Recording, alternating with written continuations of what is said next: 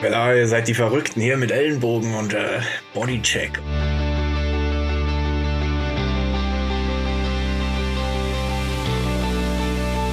Und da war es halt so, wenn ein bisschen der Wind geht, dann ist das übelst die Taktiererei und das finde ich ja zum Kotzen.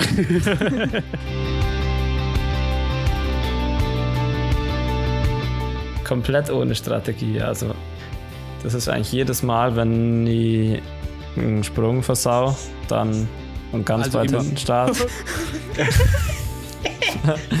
Gott sei Dank äh, nicht, nicht, nicht, nicht immer.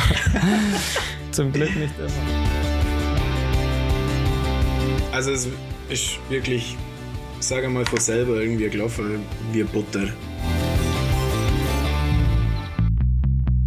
She Happens. Wintersport-Podcast mit Vinzenz Geiger.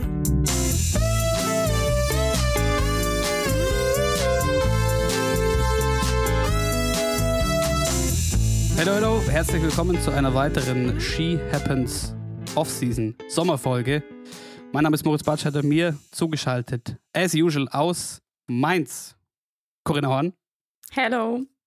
und aus Oberstdorf, Vinzenz Geiger. Servus. Und ähm, die heutige Folge ist ein Problem. Ähm, mir wurde schon mehrfach angetragen von Menschen, die diesen Podcast hören, dass ähm, mein eigentliches Radio-Hochdeutsch, was mir anerzogen wurde durch meine Ausbildung, sich immer ganz schön verwäscht in diesem Podcast und man äh, doch sehr viel Einschlag des Öfteren raushört. Und insofern habe ich ziemlich Angst vor der heutigen Folge, weil ich habe Sag's wie es ist, Moritz. Das war, das war immer ich. Das war immer ich, wo dir geschrieben hat, dass du, dass du mal normal schwätzen sollst. Ich habe insofern Angst vor der heutigen Folge, weil unser heutiger Gast, ich glaube, ich habe aus seinem Mund noch nie ein Wort Hochdeutsch gehört. Herzlich willkommen, Cornel Renn. Soll ich sagen Hallo? Hallo. Hallo. Servus. Ähm, ja, du hast mich des Öfteren erinnert, aber das lief auch mal andersrum. Du wolltest mir sogar mal einen Job vermitteln über Instagram. Ja, Mann. Das.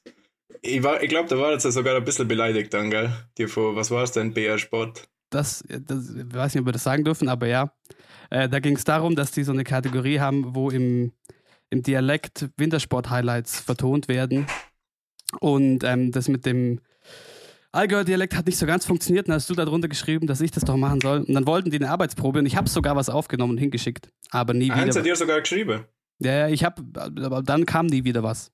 Also sie haben es angehört, aber dann kam keine Rückmeldung. Ja, ja, die, äh, danach haben, sie ja dann auch noch geschrieben, dass äh, mit ihrem aktuellen ähm, Sprecher oder so sind sie ja schon ganz zufrieden. Ja, Ja, aber woher, woher denn? Die wissen ja gar nicht, wie man normal redet bei uns. Das stimmt. Also, aber wir wissen klar, ja, die können ja mit allem zufrieden singen. aber wir wissen ja, dass, dass die, die Leute beim BR diese Insta-Seite machen, auch diesen Podcast hören drum. Äh, falls ihr, fall, falls ihr irgendwann nochmal Bedarf habt, sagt Bescheid. So viel zur, zur sprachlichen Barriere, aber ich glaube, wir kommen ganz gut rein. Ähm, für alle, die dich vielleicht nicht kennen, weil du, ich sag mal, du fällst aus den Sportarten, über die wir sonst sprechen, ein bisschen raus, kannst du dich in aller Kürze einmal kurz vorstellen. Ja, Name hast du ja schon gesagt, Cornel Renn mit C und einem L. Falls mir irgendjemand mal anschreiben will. ähm, ich bin meines Zeichens Skicrosser und ja, Skicross, wie du sagst, ist jetzt bis jetzt noch nicht so leider auf der äh, Wintersportbühne im TV und so. Aber wir arbeiten dran und ich glaube, die Zeichen stehen gut, dass es sich auch demnächst schon mal ändert. Dann, Und ich komme aus Bad Hindelang, nicht aus Oberstdorf, Ach so, ja. dass sich irgendjemand das, ist, fragt. das, ist, Ich bin äh, da so der Gegenpol zum, zum Baci und zum Finzi. äh, das, ist, ähm, das ist der zweite große Konflikt. Äh, nach, So, wieso? Ich bin ja, ich bin ja, ich bin ja, ich bin ja kein Dörfler. Ich bin ja Hinterlanger. Ist das so ein Konflikt bei euch? Ich glaube, für alle Leute, die nicht aus der Gegend kommen, machen wir hier gerade zu viele Fässer auf. Ähm, aber in aller Kürze, man kann sich vielleicht vorstellen, man kennt es vielleicht aus ländlichen Räumen, ähm, es gibt immer so, so, so Frotzeleien zwischen den verschiedenen kleineren Ortschaften. Ähm, das kann mal mehr, mal weniger amüsant sein. Eigentlich ist immer amüsant. Ähm, Also in jüngeren Jahren ist das schon äh, eher handgreiflich zum Teil, aber jetzt nimmt man es halt nicht mehr so ernst. Da muss man mal wieder ein bisschen Feuer bringen in das Ganze. In diese Feindschaften. Ähm, wir wollen aber gar nicht so viel über Feindschaften reden, sondern eigentlich über was Schönes, nämlich Sport. Und du hast gerade schon gesagt, Skicross ist bisher nicht so auf dem Radar von vielen Leuten. Und eine Frage, die sich ja stellt, ist, wie kommt man denn dazu? Weil es gibt ein übles Klischee, mit dem du gerne gleich mal aufräumen darfst, und zwar äh, Skicross ist so eine Art Abstellgleis für alle, die es äh, im Alpine nicht schaffen. Ähm, warum soll ich damit aufräumen? Das stimmt ja irgendwo, weil jeder, wo Skicross macht, kommt irgendwo aus dem Alpinsport. Da kann man jetzt zwar das Beispiel nennen, wie bei ist Tobi Müller, der kommt aus dem Telemark, aber der hat auch vorher irgendwann mal Alpinsport gemacht, weil Alpinsport ist einfach die Grundlage vom Skicross. Und du das, das im Schülerbereich oder halt so von 8 bis 14, wo man halt dann im, der, im Schülerbereich ist, bei der Alpine, gibt's halt kein Skicross-Angebot. Wie soll man das dann vorher machen? Man kann den Sport erst machen ab, ab Jugend, also ab 16 oder 15 ist, ich weiß gar nicht, wie es mittlerweile ist, ab 16 glaube ich. Und somit kann es ja nur ehemalige Alpinfahrer geben. Bei mir ist es jetzt nicht so, dass ich, dass ich vorher schon ähm, Alpinsport, sage ich mal, auf Leistungsniveau gefahren bin in der Jugend, weil ich habe eigentlich noch der Schüler aufgehört, wollte eigentlich mit dem Ganzen nichts mehr am Hut haben. Habe dann ein Jahr mehr so die Trainerschiene gemacht und danach war es dann so, dass ja, mein Bruder Marcel war halt, war halt beim Skicross und ich habe das ja gar nicht auf dem Schirm gehabt, mir interessiert das ja überhaupt nicht. Ich schwätze ja mit meinem Bruder auch selten. ähm, nein, aber der hat dann gesagt, ja komm, gang doch mal dahin. Gefällt dir bestimmt. Und ich so, ja, okay. Wieso nicht?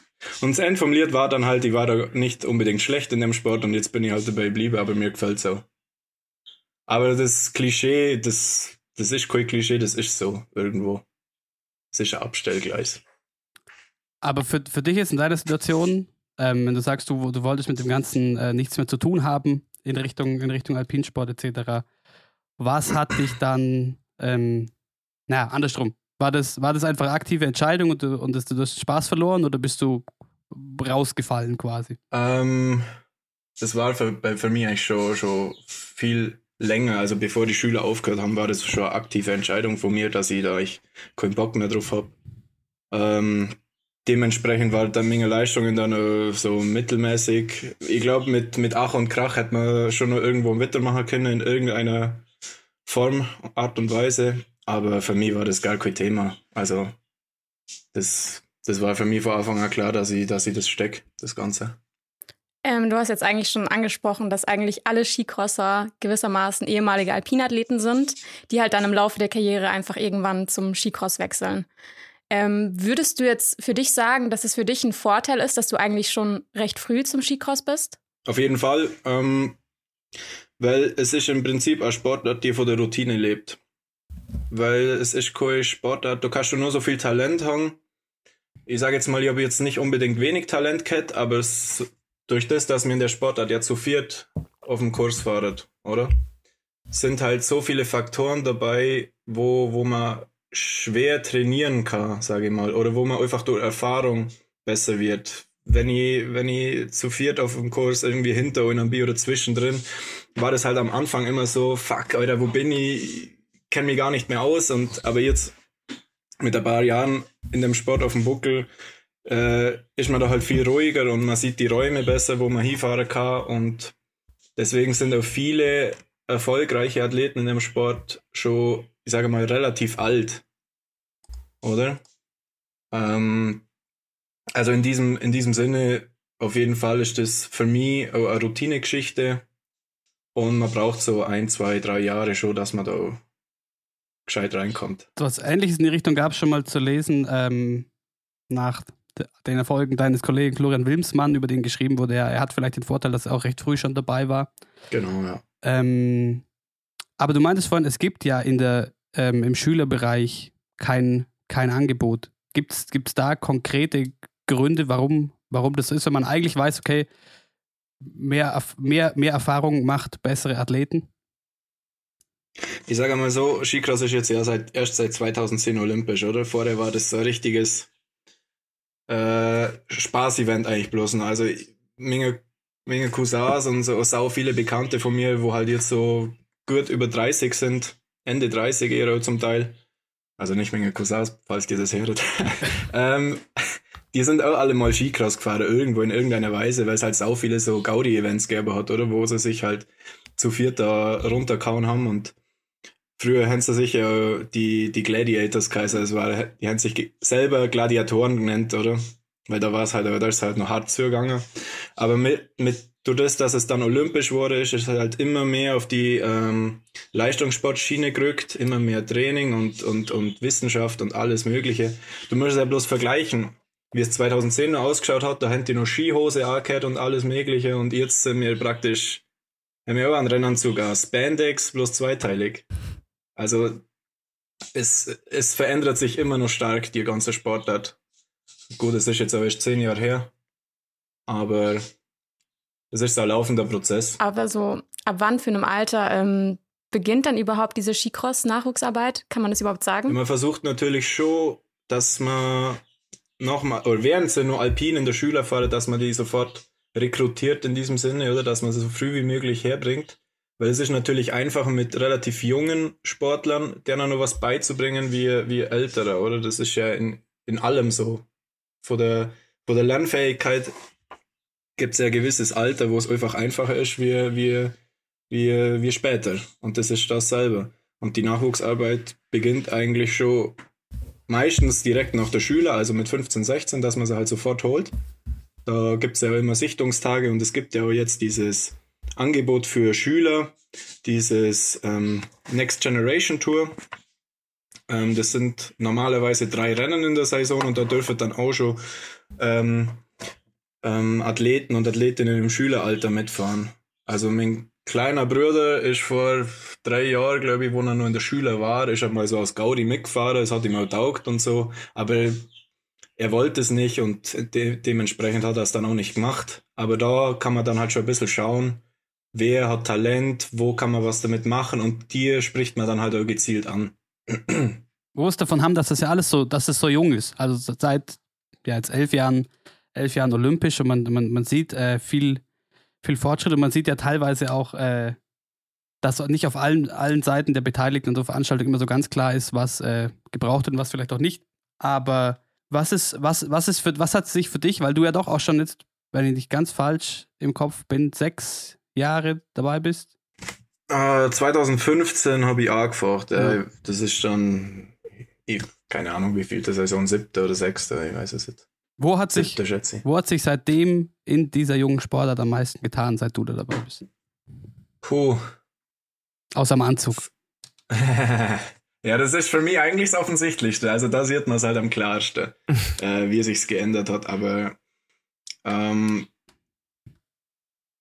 alleine, alleine wie die, wie die Rennen halt organisiert sind, wie das, das ist halt alles im Endeffekt genau dasselbe wie, wie bei Alpin-Weltcups Bloß, dass diese, dass, dass die Strukturen für enorm viele Zuschauer halt nicht da sind. Aber im Endeffekt, wenn du da hinkommst, sieht es für einen, für einen Laien äh, genau gleich aus. Überall diese Audi-Schilder und das ist ja alles selber. Und man arbeitet ja dran, glaube ich, das sagt man zwar schon ewig, dass das Skicross zum Alpinsport dazukommt, weil momentan läuft es ja noch unter der Freeski-Sparte oder Freestyle. Ähm, aber so richtig verändert Klar, das trainingsmäßig hat sich auf jeden Fall viel verändert seit 2010. Es ist jetzt halt nicht mehr so, dass man im, im Sommer, äh, keine Ahnung, beim Zimmerer schafft und im Winter da mitmacht, weil es ist halt ein ganz Jahresjob. Deswegen sind die meisten, eigentlich fast alle, ähm, Skicrosser bei dementsprechenden Behörden, wo sie das halt, wie der Vinci, du bist im Zoll, oder? Und bei uns sind sie halt bei Bundeswehr und Polizei dass man das halt das ganze Jahr machen kann. Weil, ja, wie gesagt, das ist halt, ist halt doch ein Leistungssport, wenn es viele nicht so sehr hat. Ähm, aber es lebt halt, der Fitteste überlebt halt am längsten, oder? So ja, aber das ist halt. ja mit allen Sportarten so, wenn ja, sie dann selber. olympisch. Aber ich sage, ich sage, werden. es ist jetzt halt mehr Leistungssport wie nur vor zehn Jahren, deswegen hat sich das halt schon verändert. Aber wenn es ja, offiziell vor zehn Jahren auch schon Leistungssport war. Ja, aber da war es halt für die meisten halt auch nicht möglich, ähm, das ganzjährig ja. zu machen, weil genau. so eine Bundeswehrförderstelle, die kriegt man ja bloß, wenn die Sportart dementsprechend auch olympisch ist oder halt ja. viel leichter. Da hängen ja die ganzen Fördermittel auch mit dran. So ist es. Weil du Aber es hat natürlich noch nicht so einen, so einen langen, äh, hat nicht so eine Tradition äh, als klassische Leistungssportart. Ja, wo wir, wo wir da gerade dabei sind, du selber gerade schon so ähm, schmunzeln musstest und gesagt hast, Cornel, ähm, es sehen noch nicht alle so als, Leistungs, als Leistungssport und ähm, wir hatten es ja schon, ähm, auch mit dem Finzi schon mal, dass du meintest, ja, ganz viele sagen, ach, nordische Kombination, das mit dem Schießen. Ähm, ist das was, was dich. Wer das gesagt, ich oder der Finzi? Also, der, der Finzi hört das öfter, glaube ich, oder? Ja, ja, das habe ich auch schon gehört. Ja. Ähm, wir haben es neulich erst erlebt, dass äh, ein großer Biathlon-Fan ein, ein, ein, Foto mit dir wollte. Aber anderes Thema. Ich wollte ich wollt eigentlich, eigentlich fragen, ähm, beschäftigt dich das selber als Athlet, dass, dass da vielleicht so ein bisschen aus anderen Sportarten oder aus der Öffentlichkeit so ein bisschen einen äh, komisch schielenden Blick auf, diese, auf dieses neue Ding da gibt? Ähm, mein, du das, dass die Öffentlichkeit eh jetzt so noch nicht so wahnsinnig daran interessiert ist, kriege ich da relativ wenig mit. Äh, Im näheren Umfeld war es am Anfang natürlich schon so, dass man das alles so ein bisschen belächelt hat und ähm, Hobbysport und so. Aber wie halt bei allem, wenn man, wenn sie dann, wenn halt dann das nähere Umfeld sieht, wie lange man das macht und wie man das macht und dass man es halt äh, dementsprechend sich reinhaut und alles und dass halt irgendwann vielleicht was rausspringt, irgendein Erfolg, dann ähm, wird das halt auch ganz schnell leise. Das, also man muss halt auch was bringen, dass, dass die unter das Maul halten, wenn man es böse ausdrückt. aber. Na, war jetzt nicht so schlimm, war jetzt nicht so schlimm, aber vom Prinzip her. Aber jetzt mal ehrlich, ähm, genau stört dich das, dass ihr nicht so viel Aufmerksamkeit bekommt? Ich meine, mit Finzi haben wir auch schon oft drüber gesprochen. Die nordische Kombination bekommt ja jetzt auch nicht so viel Aufmerksamkeit wie Ski Alpin oder Biathlon, aber doch weitaus mehr wie ähm, G-Cross. Ja, toll finde ich es natürlich nicht, aber was heißt, mich stört's? Ähm, ich kann halt nicht mehr machen, wie alles dafür zum Gerber, dass es sich ändert. Und es ändert sich halt bloß, wenn, wenn wir dementsprechend erfolgreich sind. Da muss man halt bloß gucken, in, in Österreich oder in, in der Schweiz wird es ja zum Beispiel auch regelmäßig übertragen, in was für einer Form auch immer. Aber bei uns wird halt bloß zum Beispiel der Heimweltcup live übertragen. Und sonst kommt halt bloß irgendwie in der Sportschau irgendwie ein kleiner Ausschnitt, wenn wir mal was gerissen haben. Und da sind wir wieder beim Thema. Deswegen, deswegen liegt mir ja so viel da was zum Reißen, oder? Dass es halt, dass es einfach die Sportart an sich äh, nach vorne bringt. Ich mache das bloß für den Sport. für mich. Ich mache das nicht für mich. Aufopferungsvoll. Ja. Ein, ein, ein, äh, ein, ein, eine Stimme für die Ungehörten. Ja. Aber ähm, du machst das ja auch gar nicht so schlecht. Also die letzte Saison war deine, deine, deine erfolgreichste bisher. Wie happy bist du mit dem letzten Winter? Ja, voll. Also das hätte ich natürlich nicht erwartet. Hm, ich habe jetzt zwei Saisonen gehabt, wo wirklich gar nichts gegangen ist. Und da sind noch ein bisschen Verletzungen und so dazu gekommen. Aber ich habe mich ja nie qualifiziert. Also ich bin nie unter die 32 gefahren in der Quali und dieses Jahr halt ähm, war, glaube ich, die erste Quali gleich äh, Elfter oder so. Ein 25. Platz in Arosa. Ja, das zählt nicht. Arosa zählt nicht. Arosa ist ein Sprint-Event und da, da, sind die, da sind wir Deutschen leider ähm, bis jetzt noch nie so richtig, haben wir da noch nie so richtig Fuß gefasst.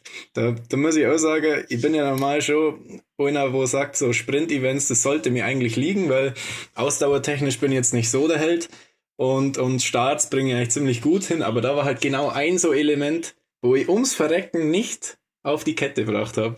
Da war halt, äh, es war halt auch schwierig zum Ändern, weil man muss so schnell reagieren und das ist alles so Automatismen. Und ich habe das halt nie hingebracht, wirklich aktiv im Kopf, ähm, um zum Denken und was ich anders machen soll, weil das halt alles so automatisch gelaufen ist und das war halt sau schwierig zum Ändern, aber es hat mir im Endeffekt dann auch ähm, das Rennen gekostet. Aber Arosa, das, das, das ist lassen außen vor, das zählt nicht eigentlich. Nicht so wild, ein paar Tage drauf, äh, erster Top Ten Platz dann gemacht. Ja, genau, das, das habe ich eigentlich gemeint. Ähm, genau, und da ist dann halt das, was ich mir die letzten zwei Jahre erhofft habe, dass halt irgendwann einmal so der Knoten irgendwie platzt, weil dann geht's halt vom Kopf her viel leichter. Das ist halt da dann passiert und eigentlich auch genauso, wie ich es mir erhofft habe. Gleich am Anfang vor der Saison, weil dann kann man halt richtig befreit äh, auch der Rest vor der Saison fahren. Und ähm, dementsprechend war es dann auch so. Und Jetzt weiß ich gar nicht, jetzt sind wir schon wieder voll abdriftet. Was war denn die Frage? Hast du aufgeschrieben? nicht so konkret. Na, generell, ich wollte ein bisschen über deine, deine vergangene Saison sprechen, weil. Die letzte Saison. Auch wenn man sich gar nicht mit dir beschäftigt und man schaut nur die, die, die Saisons und die Ergebnisse durch, ist es ja, ja doch sehr äh, ein großer Sprung. Ja, voll. Es, also, es ist wirklich, sage mal von selber irgendwie gelaufen wie Butter. Weil es war, es war einfach man hat sich die Jahre davor, hat, hab ich, ich habe schon gewusst, dass ich schnell bin und so. Ich bin ja dann immer, wenn es dann nicht mehr gegangen ist, in der Weltcups dann in den Europacup zurückgefahren, da bin ich dann einfach ohne Druck und so gefahren und da sind immer irgendwie Podiumsplätze und so rausgesprungen, auch wenn Besetzung zum Teil gar nicht so schlecht war. Also man hat, man weiß, dass es geht, oder? Und genau so bin ich dann halt reingestartet und wir sind ja zwischen der Weltcups, haben wir meistens auch keine Pause gehabt. Da haben wir irgendwie gesagt, ja, hey, da ist ein Europacup, fahren wir da hin. Deswegen ist die Saison im Endeffekt ultra stressig geworden. Ähm, aber da in der Europacups sind wir, bin ich, sind wir, glaube ich, vier von fünf Rennen mitgefahren, die meisten von uns. Und da haben wir halt gleich, ich glaube, am ersten Europacup haben wir äh, jetzt beobachtet, das komplette Podium gestellt oder na, deutsches Finale ist es. Vier Deutsche. Im ersten Europacup, im zweiten Europacup am Tag drauf äh, sechs Deutsche unter der Top 8. Also alle. Moment. Also das war krank, Junge. Da, da sind wir dann noch heimlich nur eine Nacht länger geblieben im Austragungsort und haben das dementsprechend dann nochmal Revue passieren lassen. ich glaub, also das ist echt, das ist halt alles gelaufen von selber irgendwie, oder? Man hat sich da gar nicht so viel gedacht. Kann natürlich auch nicht brutal nach hinten losgehen, wenn man so ganz befreit reinstartet. In Russland zum Beispiel bin ich halt, habe ich mich überhaupt nicht konzentriert, da habe ich dann am Start irgendein Bullshit gemacht, wo ich noch nie vorher gemacht habe. Es kann natürlich auch nach hinten losgehen, so ist nicht. Aber grundsätzlich hat es meistens mehr gebracht, wie dass es mir geschadet hat. Aber das ist doch, das ist doch schön. Ja, das ist wundertoll. Das ist wundertoll. ähm, aber wir sprechen vielleicht auch gleich drüber, wie, wie es dann jetzt weitergeht. Aber ähm, wir haben ja insofern heute einen ganz witzigen Kontrast, weil ich weiß von dir, Cornel, meintest du mal, ähm, abseits davon, dass du selber äh, professionell Wintersportler bist, interessierst du dich gar nicht so groß für Wintersport. Und auf der anderen Seite haben wir den Finzi, der äh, so wahnsinnig ist und sich quasi alles anschaut. Ich weiß aber gar nicht, Finzi, wie, wie weit hast du Skicross letzte Saison verfolgt? Ja, also generell habe ich es nicht so viel verfolgt die letzten Jahre, aber so letzte Saison auf jeden Fall schon mehr, also seit zwei, drei Jahren eigentlich generell mehr und letzte Saison habe ich mir dann schon, also wenn es live kommt, was ja nicht oft ist, dann schaue ich es mir schon an oder halt dann auch mal in der Mediathek, weil es halt einfach, ich finde es halt echt spannend und cool halt, wenn vier gegeneinander fahren, das ist das Simpelste der Welt, das zum Verstehen. Und deswegen ist es einfach lässig im TV anzuschauen. Und klar, wenn man dann nur ein paar Leute kennt oder mitfahren, dann fiebert man natürlich nochmal anders mit. Aber ja, ich bin jetzt auch nicht so, also im Verhältnis zu den anderen Sportarten schaue ich es nicht so viel an. Ja, aber wir denn auch. Wenn es nicht kommt, dann kann man Eher die Ergebnisliste dann. Ja. Aber es ist so, ich wollte es auch gerade sagen, also ich habe es jetzt auch nicht wirklich verfolgt, aber es liegt halt einfach daran, dass man halt auch nicht viel mitbekommt. Eben.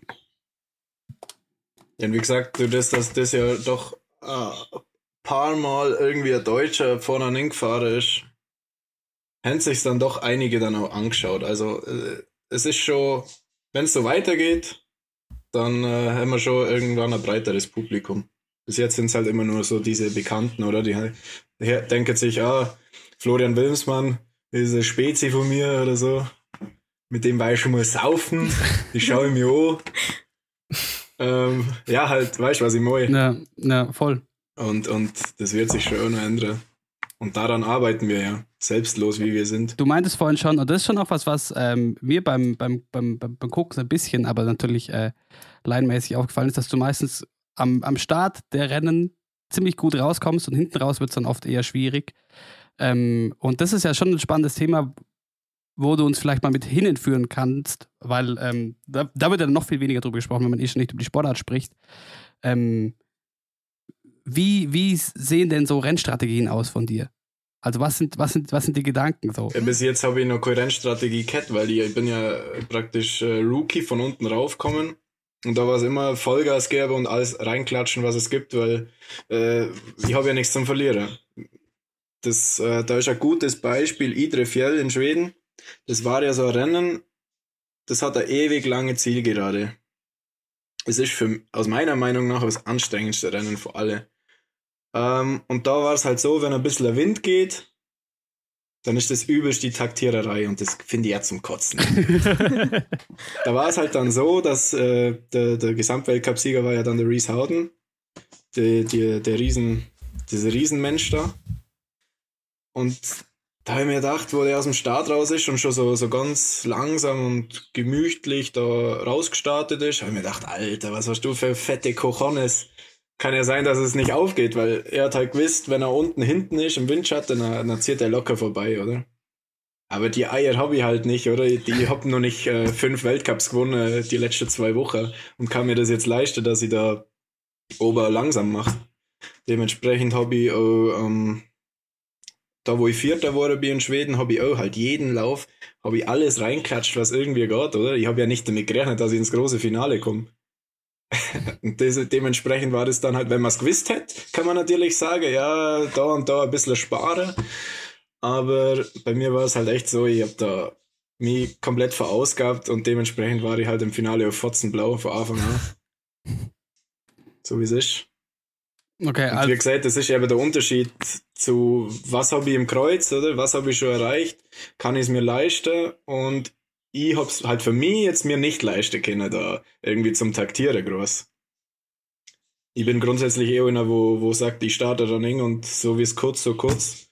Weil ich weiß auch nicht, wie was die andere machen. Wo, woher soll ich mir da jetzt großer Taktik anlegen? Aber ist das nur Sinn des Sports, dass man dann da quasi wie, wie beim wie beim Radfahren oder so mit einem Windschatten, dass es dann so Taktik und nicht nicht einfach bloß fahrerisches Können. Ja, das, das finde ich ja den Scheiß an dem Rennen. Also ich finde es grundsätzlich cooler Kurs und alles, geil, aber wenn da halt der Wind geht und jeder so vor der Zielgerade sich nochmal umschaut, da will nicht nur jemand äh, mich überhole, dass ich nicht ganz vorne herfahre auf der Zielgerade, dann ist halt für mich ein Bullshit, oder? Und auch wenn es trotzdem fahrerisches Können ähm, benötigt, dass man da aus dem Windschatten raus die ganzen Elemente sauber trifft, dass man dann halt überholt, weil man hat ja dann viel mehr Speed und man muss sich dann noch anpassen. Also das erfordert schon auch nochmal äh, Können, aber Mei, für den Zuschauer war es auch geil, sau viel Überholmanöver, aber für einen Sportler an sich, wo halt, keine Ahnung, in der Trainingszeit, also ich sehe, der Midol, der Franzos war da halt der uneinholbar in der Trainingszeiten und so. Und der, der ist am, am ersten Tag mit mir am ersten Heat gefahren und ich bin so auf zwei hinter ihm hergefahren und mir dachte, ja geil, hinter ihm kann mir nichts passieren. Und dann auf der Zielgeraden sind halt links und rechts die Schweizer vorbeigegangen. und das ist halt einfach undankbar, oder? Weißt du, was ich meine? Und der wird sich halt auch denken, Junge, für was strenge ich mich eigentlich auch, weißt du, so ungefähr. Ja, das ist ja das bei, bei uns eigentlich im Prinzip ganz oft auch, wenn niemand traut sich weg zum, also im Langlauf dann, mhm. niemand traut sich äh, schon vorher anzugreifen, dann läuft es auf den Zielsprint raus, bei manchen Strecken. Und für einen Sportler selber, also für mich ist es nicht schlimm, ich kann die Situationen ganz gut, aber für viele ist es halt, ähm, ja, für, für, mich ist es auch nicht entspannt, aber für viele ist das halt dann purer Stress und da denkt man sich dann auch, jetzt, jetzt laufen wir gerade so langsam, keiner traut sich, man schaut sich an, bleibt fast stehen. Ist halt spannend, aber da gewinnt dann nicht der, wie jetzt bei einem Einzelstart einfach. Der, wo vor Start bis Ziel am schnellsten ist, sondern der, wo ja. halt am besten Sprinter kann, oder? Genau. Weil das, das, das du ja ganz gut. Gott sei Dank. Das, das wäre nämlich noch die Frage an dich, an dich, Finzi. Wann hast du das letzte Mal ein Rennen gemacht, äh, komplett ohne Strategie, einfach Vollgas durch jetzt? Komplett ohne Strategie, also das ist eigentlich jedes Mal, wenn ich einen Sprung versau, dann und ganz also weit hinten start. Gott sei Dank, äh, nicht, nicht, nicht, nicht immer. Zum Glück nicht immer. Äh, ja, meistens halt, wenn man wirklich weit weg ist nach dem Springen, dann gibt es keine Taktik, dann gibt es einfach bloß so schnell los wie möglich und dann schauen, ob man es durchhält. Einfach so viele Leute. Ja, einfach so viele Leute überholen, wie es bloß nur geht. Und ja, ansonsten denkt man sich schon eine Taktik. Und auch da denkt man sich, okay, jetzt laufe ich ganz schnell los bis zu dem und dann schaue ich, dass ich bei dem hinterherkomme. Aber so, das sind ja dann Aber du musst so da unterscheiden, Party. Du musst da ja unterscheiden, wo Sing am Sport zu Ming am Sport. Ja, ja, klar. Ich weiß nicht, wie lange sind die unterwegs, Vinci, beim, beim Laufen? 25 Minuten so circa. Ja, wurscht. Wenn es länger wie fünf Minuten ist, dann ist es auch schon ein brutaler Unterschied, naja. weil du einfach noch viel mehr Zeit zum Denken hast. Oder? Und bei sind es halt mehr so, mehr so Reaktionen. Aber machst du dir da jetzt, also machst du dir da jetzt vorher gar keine Gedanken vorm Rennen? Doch. also ich, also das erste ist mal, dass ich mit mir im Reinen bin, wenn ich die Sache angehe, oder? Vom Fahrerischen her. Das ist schon mal das erste. Und klar legt man sich beim Besichtigen ähm, gewisse Stellen zurecht, wo was gehen könnte, wenn man hinten ist. Und auch, wo man wie fährt, wenn man vorne ist. Von der Linie her, weil es ist ja immer was, wenn ich hinten bin, dann muss ich immer schauen, im Windschatten bleiben und irgendwo auf einer Geraden, dass ich überholen kann. Wenn ich vorne bin, muss ich schauen, dass ich überall zumache, dass mir ja keiner irgendwo reinfetzt. Ähm, also in dem Sinne macht man sich schon Gedanken, aber ich, ich, ich, ich gehe jetzt nicht an den Start und sage, ah ja, nach der ersten Kurve, da äh, überhole ich den und den und da fahre ich auf jeden Fall rechts. Du, weißt ja im Prinzip nicht, was passiert. Du, es kann ja, kann ja sein, dass die einer reinfährt und du bist dann links auf der Seite und, und musst komplett umdenken. Also in dem Sinne äh, bin ich halt eher so einer, wo dann äh, reagiert, oder? Und das mit dem bin ich ja bis jetzt ganz gut gefahren. Das ist ja eh ein Sport, der du kannst ja nicht jede Möglichkeit, die passieren kann, vorher dir durchgehen. Du musst ja immer, das ist ja der, wo am besten reagiert und ich glaube, wie du es auch vorher schon gesagt hast, wenn man ganz viele Rennen schon gefahren ist und viele Erfahrungen schon gemacht hat, dann weiß man schneller, was man jetzt machen muss. Okay, der kommt von links oder was ähm, auf. Da ist halt der Körper dann schon oder da ist man im Kopf halt einfach, man weiß halt mehr Auswege, oder? Ja, voll. Genau so ist eigentlich gedacht. Ja, du hast ja allein schon mal immer drei unberechenbare Faktoren um dich rum. Ja. Ähm, aber weil du dich so über die, über die Zieleinfahrt in Idrifeld beschwert hast, ich muss sagen, es war tatsächlich eine Zieleinfahrt. Ich beschwer mich doch nicht. Aber eine, eine, oh gut, dann differenzieren wir das hier. Aber es war eine, eine, eine andere äh, Zieleinfahrt, die bei mir dazu geführt hat, dass ich äh, endgültig abgeholt habe vom Skicross und zwar äh, der, der Zielsprung in Sochi 2014. Ich weiß nicht, ob ihr euch erinnert, aber das war, das war Vogelwild. Da haben sie nämlich einfach, so ich es verstanden habe, den, den, Letz-, den letzten Kicker vom, äh, vom Slopestyle so mehr oder weniger übernommen. Und es gibt ja. ein großartiges Foto, wie drei von vier über die Ziellinie fahren und dazwischen fallen eher, dazwischen äh, fallen und dazwischen, ich glaube, der Russe war es, der immer noch in der Luft ist. Ja, ich glaube, der Niedi hat, äh, der Niederer Armin hat den, den, den Heat dann noch gewonnen schlussendlich. Ähm, obwohl er Vierter war, weil sie sich halt weil sie sich halt, der, die Hände so weit runter gesendet jedes Mal. Und klar, das war, das war, glaube ich, Halbfinale oder so, da ist dann schon um was gegangen. Äh, der Needy war eigentlich, denke ich, mehr oder weniger fast schon weg vom Fenster, aber dann sind halt, die haben alle runtergesendet, jeden hat es zerfetzt.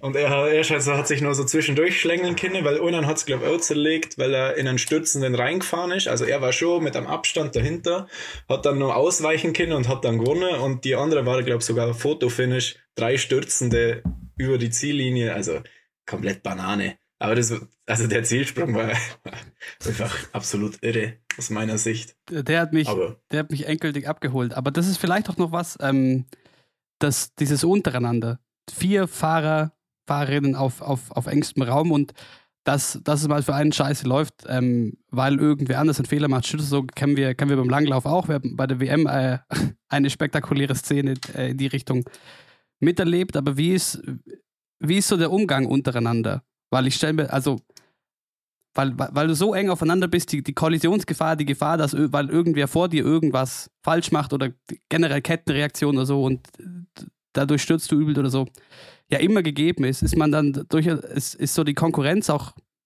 sehr aggressiv untereinander oder ist man vielleicht tendenziell sogar eher noch entspannter, weil man eh weiß, okay, es geht halt so zu?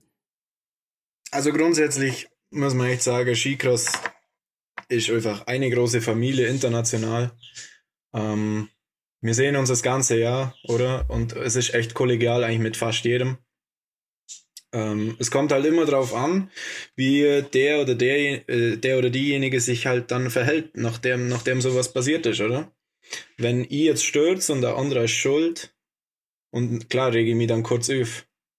Und wenn ich dann mich aufreg im, im Ziel und er sagt, ja, fuck, sorry, tut mir leid oder so, deswegen bin ich auch raus, das tut ihm ja nicht weh, aber wenn sie dann so voll auf Wettkampfmodus schaltet und sagt, was soll ich machen, oder? Das ist halt dann auch schon ein Unterschied. Ähm, ich, da gibt es auch ein ganz gutes Beispiel. Das hat äh, mein Bruder hat sogar im Fernsehen gehört. Da in Val Thorens eben, oder? Im, Im, Dezember war ich, glaube auch Zweiter oder so. Und dann hinter mir der Traxler Dani aus Österreich, ein guter Kollege, der, der, ich bin halt gelandet, er war nur in der Luft und ich mir dann hinter auf der Ski gelandet, oder? Und dann hat es mir die Ski weggezogen und der Kommentator dann nur so, ach, ein klassischer Innenski-Fehler, kennt ihr heute noch äh, aggressiv werden. ähm, da war es dann im Ziel so, ich habe nicht gewusst, wer das war, oder? Und im Ziel bin ich dann äh, klar ausgeschieden gewesen und dann stand ich so vor der, vor der, äh, wie heißt denn die, vor der Audi Wall oder wie es halt heißt, wo man sich aufstellt. Stand ich so näher bei ihm und da so zu ihm gesagt, Du hast jetzt Glück gehabt, dass das du warst, das war jetzt, wäre jetzt echt sauer. ja klar, wenn das nämlich einer ist, wo ich eh schon mag, weißt du, mhm. dann, dann reagiert man halt nochmal anders. Schluss vom End vom Lied war, dass es ihm gar nichts gebracht hat, weil ihn hat es für später auch zerlegt. Aber ich denke mal, er hat es nicht mit Absicht gemacht. Na, null, wieso denn? Das macht fast niemand mit Absicht, da irgendwie jemand abschießen, weil du hast ja gar keine Zeit für sowas. Also wenn du dir über sowas Gedanken machst, wie hau ich jetzt den oder den anderen raus, dann, also dann scheitert es auch irgendwo. Dann fällt es schon daheim, sage ich alles. Also es ist schon, weil, also wie gesagt, für viele ist diese Sportart also ein bisschen abstrakt. Das, das Mindset ist schon, jeder schaut für sich, dass man selber durchkommt. Das ist kein Thema, dass man, dass man taktisch irgendwie versucht. Wenn Doch schon, aber jetzt nicht so wie, wie halt ähm, die, die die Normalos, wo immer auf mich zukommen und sagen, ah, ihr seid die Verrückten hier mit Ellenbogen und äh, Bodycheck und was weiß ich, das, das stimmt halt überhaupt nicht. Klar gibt's äh, Berührungspunkte und, und Körperkontakt, aber es ist jetzt nicht so, dass man wie bei äh, Crashed Ice, dass man da halt wirklich in die Bande reinrammt, oder? Und dann trotzdem noch sauber weiterfahren kann, weil meistens äh, gerät man selber halt auch in Mitleidenschaft, wenn so, wenn so äh, stärkerer Kontakt dann passiert. Aber was, dann kostet es beid, meistens beide. Was ist, was ist dann so für, für einen als Fahrer selber in diesem Gladiatorengetümmel, um bei dem Bild von vorhin zu bleiben, so die wichtigste Regel, damit man durchkommt? Stehen bleiben. Das wäre eine Frage. Schnell Skifahren.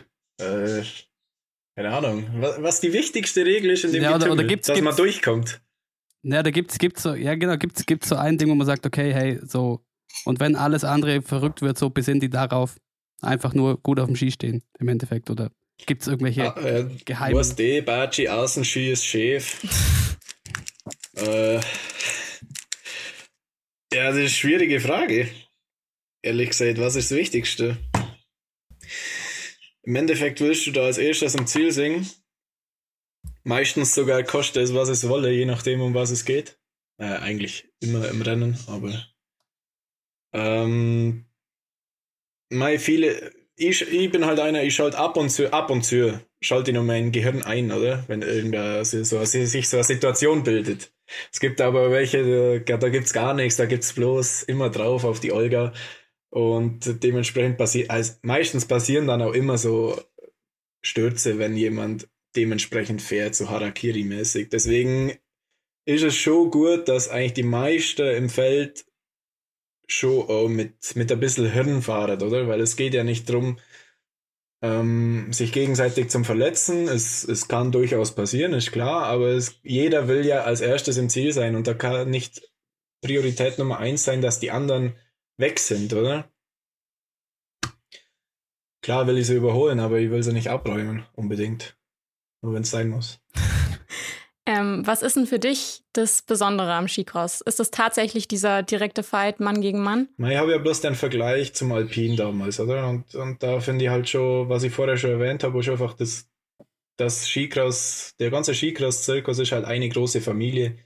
Ähm, jeder versteht sich eigentlich gut. Es ist halt ein, ein mega gutes Miteinander unter den Athleten und unter den Teams und so. Weil es halt auch relativ kleine Teams sind, oder? Eigentlich kennt jeder jeden. Und ja klar, das ist einfach, man muss halt, das Geile ist halt, man muss halt nicht perfekt Skifahren können. dass man da, dass man da gut singen kann, oder? Nimmst mich oder ein Wilmsi, der Wilmsi war bei Gott kein guter Skifahrer. Der ist jetzt über die Jahre, wo wir halt immer mal wieder Riesenslalom gefahren sind, ist der immer besser geworden. Und das, du kannst im Endeffekt sehr, wir sind halt wie ein Unimog. Wir kennen nichts geschieht, aber alles ein bisschen. Und dann kann man da halt auch gut singen, ohne dass man vorher ein Top-Skifahrer war. Und das finde ich halt geil. Was ich mir immer denke, ist, äh, wenn jetzt ein Training Heats fahrt, wie groß ist dann der Unterschied zum Rennen? Ja, schon, schon einiges. Ähm, da musst du ja schon sagen, dass wenn du merkst, irgendwie im Heat, dass hin, hinter dir auf der Innenseite oder so irgendwo einer ist, dann machst du halt nicht dazu aufs Tor oder so, dass, dass er halt nochmal durchkommt, was du im Rennen natürlich machen willst. Meistens schrei, äh, kommt dann ein Schrei von hinten oder so, hey, bin links oder was weiß ich, dass der halt vorne weiß, ja, immer so ein bisschen Platz lang, weil man will sich ja da jetzt nicht gegenseitig kaputt machen im Training. Da geht's zwar schon darum, dass man möglichst Wettkampf ähm, wie soll ich sagen, wettkampfspezifische Heats und so zusammenbringt. Aber grundsätzlich, grundsätzlich ist da schon ein harter Unterschied, gerade vor allem halt in der Herangehensweise vom bisher. Das ist halt ein bisschen entspannter. Ja, deswegen ist es wahrscheinlich auch super, wenn man halt viele, weil du bist ja letztes Jahr auch Europacups dann noch viel gefahren und mhm. das ist ja dann schon wahrscheinlich von Vorteil, wenn man da so in dem genau. Rhythmus bleibt und wäre das ja dann echt ein großer Unterschied, weil für mich, also es ist bei uns auch ein großer Unterschied zwischen einem Sprung beim Wettkampf und beim Training, aber die Rahmenbedingungen sind genau gleich, bloß dass man halt mehr Anlauf nehmen kann. Aber man könnte jetzt ja. sagen, man startet von weit unten wie im Weltcup und dann springt man dann. Ja, da aber die Einflussfaktoren. jetzt bei der Weltcups nicht irgendwo auf so, ähm, was ist denn die zweite Klasse irgendwann? Genau, Continental Cup fahrt ihr manchmal, oder? Nein, gar nicht. Und das ist auch Fahret. eigentlich unmöglich. Es Keine Zeit, auch, oder? Ja, genug Weltcups. Im Normalfall, wenn es gut läuft. Ja, aber das, wie du sagst, das ist halt einfach ein, ein, ein sauberes Training. Deswegen sind wir, wenn wir die Möglichkeit ketten und die Athleten gesagt haben, jo, wir wollen das, ähm, sind wir auf die Europacups gefahren, oder? Weil das einfach ein mega Heat-Training ist, oder? Gerade für, für mich in Anfangszeit, ich bin ja dann immer, wenn es dann im Weltcup nicht gelaufen ist, bin ich in Europacup zurück, dass ich halt wieder meine Heat-Erfahrung sammle, oder? Weil ich halt dann von mir ist die halbe Saison nicht einmal in einem Heat gefahren bin im Weltcup. Und dann bin ich wieder in Europacup und dann, dann kriege ich halt die Umläufe, oder? Und das sind halt, das ist halt schon ein Unterschied zum, zum normalen Training in der Heats. Aber da hast du recht, ja. Wie groß ist denn der Unterschied zwischen Europacup und Weltcup bei euch? heftig. äh, bei mir war es ja so, 2017, 18 habe ich im Dezember einen Europacup gewonnen. Das erste Mal. Das war zur vorigen Saison auch also ein heftiger Schritt für mich, weil da war ich im Europacup auch irgendwo so Top 12 vielleicht. Und dann habe ich gleich gedacht, oh, fuck, bin ich gut und so. Aber im Endeffekt war es halt so, dass die ganzen Guten zu Anfang vor der Saison eigentlich alle im Weltcup startet und eher gegen Ende dann wieder viele im Europacup sind, oder? Und da, da habe ich dann relativ schnell die Quittung gekriegt. Äh, da habe ich mir dann halt viel zu viel vorgenommen und so. Die Ergebnisse, ich bin halt dann, ich habe mich dann halt über den siebten Platz im Europacup oder so aufgeregt, dann in Schweden ähm, äh, einen Monat drauf und dann alle so, hey, wieso regst du dich auf? Ich so, ja, ich will schon Podium fahren und so. Ich so, hey, guck mal, wo du letztes Jahr warst. Bloß weil du da jetzt einmal oder zweimal aufs Podium gefahren bist, ähm, heißt das jetzt nicht, dass du da gleich Gesamtsieger werden musst, oder? Weißt du, was ich meine? Ähm, und dann bin ich ja das Jahr drauf im Weltcup gestartet und hab gedacht, ja, es sind ja schon öfters mal im Europacup Weltcup-Fahrer mitgefahren und die habe ich zum Teil war ich auch schon schneller wie dir. Aber da habe ich gleich so einen auf den Sack gekriegt. Das, das war krank. Das war wirklich krank. Ähm, ja, aber das geht echt um. Also das, ja. ist, das ist vielleicht wieder, wieder, wieder schwer zu fassen, weil, wie du sagst, es sind so viele Komponenten und man, man, man muss von allem ein bisschen was können. Ja. Aber kann man es irgendwie festmachen, was dann den Step ausmacht, also was die Fahrer im Weltcup nochmal so viel besser macht als im Europacup? Ähm, hm. Ich schätze einfach die Routine als erstes. Und ähm, ähm, das, was im Kopf abgeht, weil bei mir war es halt dann wirklich so, von Mal zu Mal, wo ich mich nicht qualifiziert habe, halt, habe ich mir immer mehr Druck gemacht, oder? Weil ich wollte es ja für mich. Und das, über sowas macht sich halt der Weltcup, ein etablierter Weltcup-Fahrer gar kein Gedanke mehr, oder? Ob ich mich qualifiziere, klar qualifiziere ich mich. Ab und zu passiert es dann schon, dass er sich nicht qualifiziert, das sind halt mal so Ausrutscher. Aber grundsätzlich fängt es halt da schon an. Du hast halt ganz, äh, ganz andere Ansprüche dann irgendwann. So, wenn ich jetzt gerade vorher gesagt habe, ich habe wo ich mich über den siebten Platz aufgeregt habe. Da hätte das ein Jahr davor wäre ich mit, oder keine Ahnung, eigentlich wäre ich mit dem zehnten, hätte ich auch zufrieden sein können, so vom, vom Progressiven her, oder? Aber du das, dass meine Ansprüche schon viel zu hoch waren, war ich dann halt auch schon wieder sauer. Aber im anderen Sinn hat es mir dann auch, wahrscheinlich auch schon wieder ein bisschen nach vorne gekickt, dass ich eben die Ansprüche an mich selbst stelle. Also in dem Sinn ist das aber ich denke einfach hauptsächlich Routine ist das, was dann unterscheidet. Einfach die Ruhe zu bewahren einmal. Was ist, was ist dann, weil nachdem du ja, wir hatten es ja schon, die letzte Saison, da, da, da scheint es ja gut funktioniert mit der, mit, mit der Ruhe, mit einer gewissen Selbstverständlichkeit, ähm, dass man da mitspielen kann. Wie baut man dann jetzt da drauf auf? Oder was ist dann der in dieser Progression der, der, der, der nächste Step?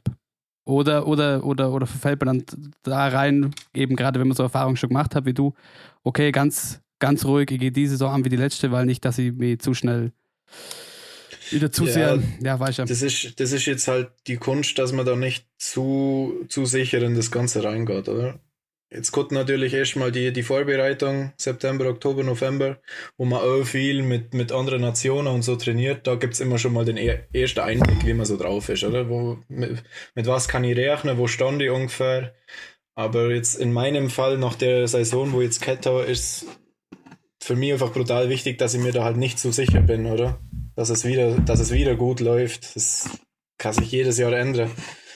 Ähm, im Endeffekt ist das erste Goal einfach ähm, anzuknüpfen an die Leistungen von letztes Jahr. Jetzt muss gar nicht unbedingt viel mehr singen. Ähm, klar will ich besser wäre, aber das ist so ähm, das Mindset, wo ich habe jetzt in die neue Saison, dass ich halt da mal probiere anzuschließen, oder? Körperlich und, und äh, skitechnisch. Aber wie gesagt, das, das ergibt dann die Vorbereitung auf Schnee. Ähm, gibt es schon mal den ersten Einblick, wo man ungefähr steht. Ähm, du hast jetzt gerade schon das Thema Vorbereitung angesprochen. Wie schaut denn euer Sommertraining aus? Man sieht ja doch immer irgendwie sehr, sehr viele Bilder, wie ihr zum Beispiel in der Turnhalle seid und da irgendwie Parcours aufbaut. Ähm, oder wie ihr oft vielleicht auch auf der Reiteralm irgendwie Starttraining macht, viel im Kraftraum seid. Wie gesagt, wie ich vorher schon gesagt habe, der Skicrosser ist wie ein Unimog, oder? Im Endeffekt müssen wir alles machen, so ein bisschen. Ähm, der Rodler verbringt halt seine, seine Zeit an der, an der Hebebühne und pumpt die ganze Zeit Eisen. Ähm, und äh, der, der Finzi ist halt viel auf der Roller unterwegs. Das sind halt äh, die verschiedenen Anforderungen. Wir müssen im Endeffekt so einen Mittelweg zwischen allem ein bisschen finden. Also im Frühling sind halt meistens so die Ausdauerblocks, wo man halt ähm, sich mehr auf dem Rad und, und, und, und beim Laufen ist, oder? Und ähm, dann äh, ab Ende Mai, Juni oder so sind wir dann schon mehr im Kraftraum und bringen halt dieses, dieses in der Turnhalle, diese Parcours und so, das ist meistens bloß dieser Ausgleich. Also das macht man jetzt nicht ähm, regelmäßig. Das ist halt, ähm, oder was heißt regelmäßig, so einmal in der Woche, sowas ist das halt, dass man, dass man da koordinativ, Balance, ähm, da ab und zu was macht. Ähm, aber ich denke, jeder müsste müsst jetzt lügen, wenn es nicht so wäre, aber ich meine, jeder Skicrosser ist ähm, zumindest ab Juni einmal täglich in, in der Kraftkammer. Ähm, macht halt da alternativ dann noch äh, seine Schnelligkeitssachen an, an, der zweiten Einheit oder Koordination, je nachdem. Aber, aber ich kann jetzt da natürlich nur für mich sprechen, aber ich bin halt schon einmal täglich auf jeden Fall im Kraftraum, ähm, weil das für mich einen relativ hohen Stellenwert hat. Aber wie gesagt, äh, jeder kann das anders bewerten und im Endeffekt kann da niemand so richtig falsch liegen, wenn er was anderes ein bisschen ähm, mehr Fokus auf was anderes legt, weil im Endeffekt müssen wir alles können. Das ist so. Auf Social Media sind halt die Parcours sind halt einfach ein bisschen besser zum Anschauen wie die Kraftbilder, oder? Ja, eben. Und Deswegen denkt man, Skicrosser machen bloß äh, Balance. Du musst ja den Aufwand sehr winzig. Wenn die da der so einen Parcours aufbauen, da bauen die schon eine Stunde auf. Ähm, ja.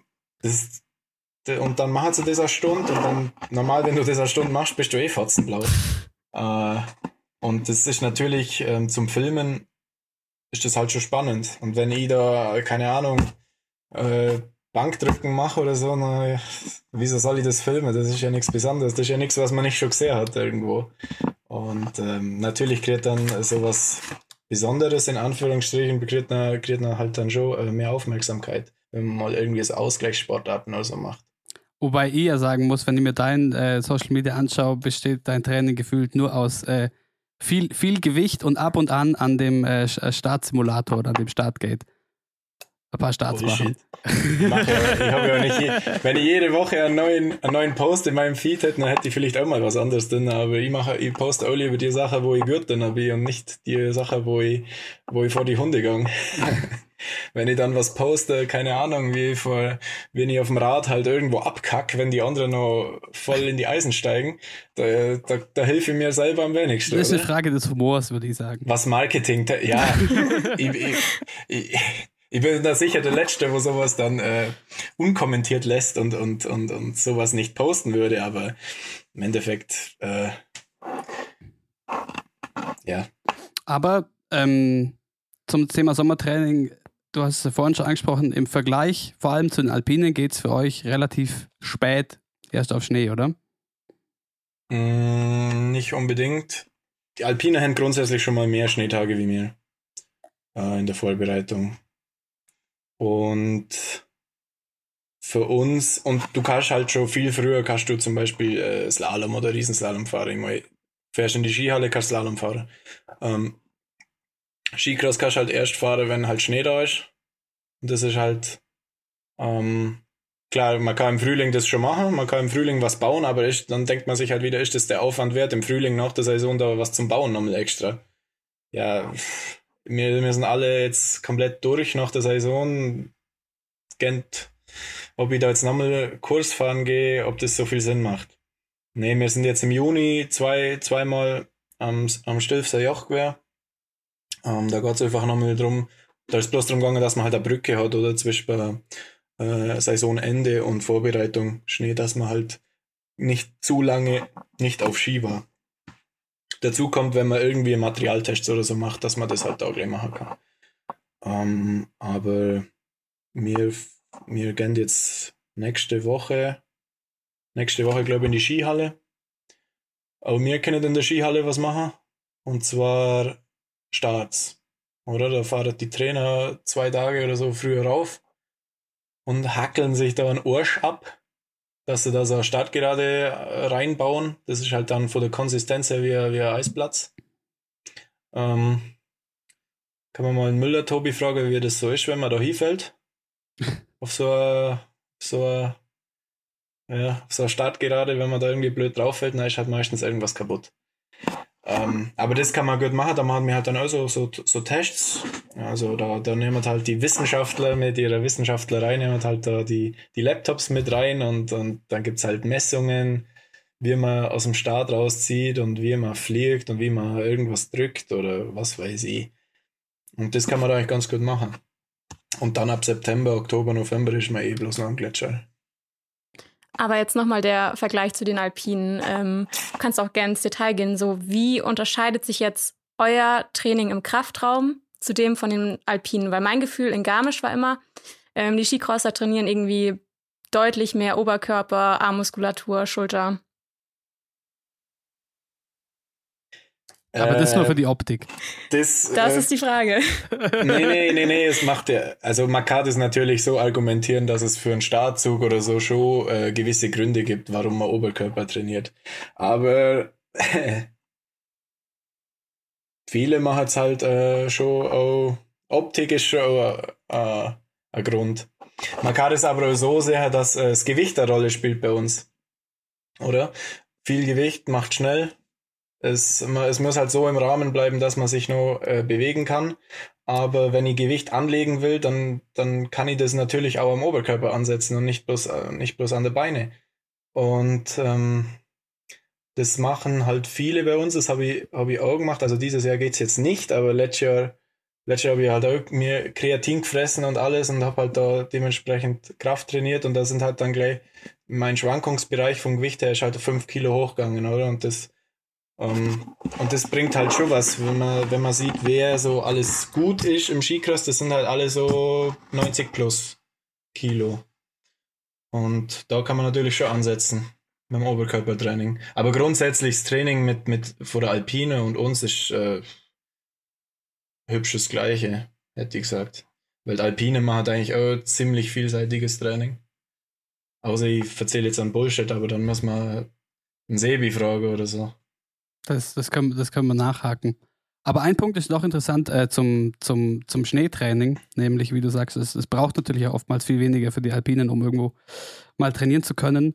Wie viele, also wie oft gibt es das denn, sagen wir mal in Europa, dass über den Sommer überhaupt irgendwas aufgebaut wird? Weil ich nehme an, es ist jetzt nicht an jedem, an, an, an jedem Berg, wo du irgendwo einen Schnee ja. findest, macht sich jemand den Aufwand oder gibt es genug Schnee?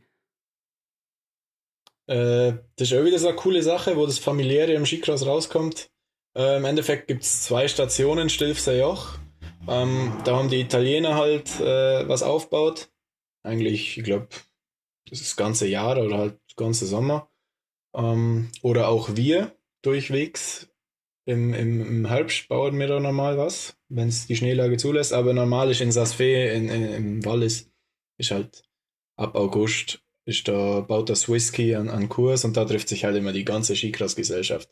Also wirklich Kanadier kommen dann im Oktober wieder und Amis und, und Australier. Also da kommt dann alles wieder auf einen Punkt. Ist dann aber auch wieder geil zum Trainieren, wenn alle da sind. Kann man wieder mit jedem so ein bisschen fahren. Ähm, aber sonst in Südamerika oder so wäre mir neu, weil Südamerika ist im Sport eigentlich kaum vorhanden. Im Skicross. Oder lüge jetzt? Nee. Ich weiß, ich weiß jetzt niemand. Ähm, Australien gänge, weil klar, die haben, die haben Winter im August. Aber nein, das ist halt dann wieder die Frage der Sinnhaftigkeit, ob äh, das Kurstraining schon so wichtig ist und ob es das, weißt das ist dann auch wieder mit der Finanzen, muss man das halt vergleichen, ob, ob, ob das ähm, Kosten-Nutzen-Verhältnis, ob das, ob das sinnvoll ist. Aber grundsätzlich Sasfe und Stilfser Joch sind halt so die zwei Anlaufstellen für uns spezifisch. Und sonst Mount Hotham in Australia. da geht auch was. Ja? Oder Mount Buller. Ja, so vier Skigebiete oder so haben sie, glaube ich, schon. Ihr seid ja schon auch ein bisschen unterwegs, abseits dessen, was man sonst so von anderen Sportarten kennt. Ähm, wie kommt es, also sofern du das überhaupt weißt, aber wie kommt es denn dazu, dass ihr zum Beispiel in Bakuriani in Georgien fahrt? Also, weil das ist ja wirklich, also auch, und das wurde ja übertragen, das, da ist ja nichts. Ja, das ist, ist ganz einfach, Moritz. Da ist das Geld. Äh, ja. Genau. Nimm ich, nimm ich mal Feldberg her, oder? Jetzt haben wir diese Feldberg-Weltcup absagen müssen. Die am Feldberg, die müssen ja viel mehr Regularien und so erstmal abgehen. Oder wenn man bei uns irgendwas machen will. Also, Aloy, Aloy die Umweltfaktoren und sowas. Also keine Ahnung, was da, aber du weißt, was ich meine, oder? in Deutschland musst du ja viel mehr Instanzen durchgehen, bis du mal irgendwas machen kannst. Und dann ähm, ist es nicht so, dass, dass da jeder hyped ist, irgendwo zum Helfen. Äh, das nächste ist, dass die Gelder halt oft nicht da sind. Wer zahlt das? Sponsoren musst du erst mal finden. Und in Russland oder in Georgien oder so, da, da kannst du mir nicht erzählen, dass die Sponsoren suchen mir sind. Das zahlt halt, was weiß ich, der die, die Region oder keine Ahnung, die, die Regierung selber oder so. Und die findet ja das ultra geil, wenn da sowas passiert. Da ist jeder am Start und jeder hilft da. Und man muss es nicht unbedingt mögen, ähm, was in diesen Ländern ist, aber von Sport ist das, äh, finde ich, ist das ein Segen, dass es solche gibt, wo das macht. Du musst ja bloß, äh, nehmen wir was in Peking. Warum, warum Winterolympiade in Peking? Warum? Ja klar, weil, weil da gibt es halt auch Geld. Also was dir verstellt da in Peking, das, das ist auch brutal. Ja, aber, die, aber das ist was, was, was ich höchst interessant finde, weil in Sportarten wie deiner dieses Dilemma, glaube ich, oft noch größer ist, weil es äh, so viele Strukturen, die es in anderen Sportarten seit Jahrzehnten gibt, nicht gibt und dementsprechend auch Öffentlichkeit, Interesse, Sponsoren und so weiter. Ähm, oder nimm die ganze, die ganze, ganze Freeski-Snowboard-Geschichte oder was auch immer. Ähm, es ist ja trotzdem sehr aufwendig, sowas durchzuführen, allein vom Aufbau her und so weiter. Ähm, und dann ist man natürlich sehr schnell sehr abhängig von der einen Quelle, wo halt Geld herkommt, oder es findet halt nicht statt. Ja. Beschäftigt dich das selber viel? Mir persönlich betrifft es ja nicht. Ich bin ja bloß im Prinzip bloß, bloß ein kleiner Cornel, wo irgendwo hinfährt, Renner fährt und da Gürzen soll. Das ist mein Auftrag, oder? Und über mehr brüche ich mir eigentlich keine Gedanken machen. Klar kann ich mich über Gott und die Welt aufregen, aber was bringt es mir? Am Feldberg habe ich mich, hätte ich mich auch aufregen können, dass das Wetter so beschissen ist, dass, dass die Helfer, wo zwei Wochen da rumhackeln, dass, dass sie das dann absagen müssen. Die haben alle Rotz und Wasser bläret. Klar, weil die hat es halt voll gefreut, die wo da waren, dass, dass das Event da stattfindet und dann, dann findet es halt nicht statt.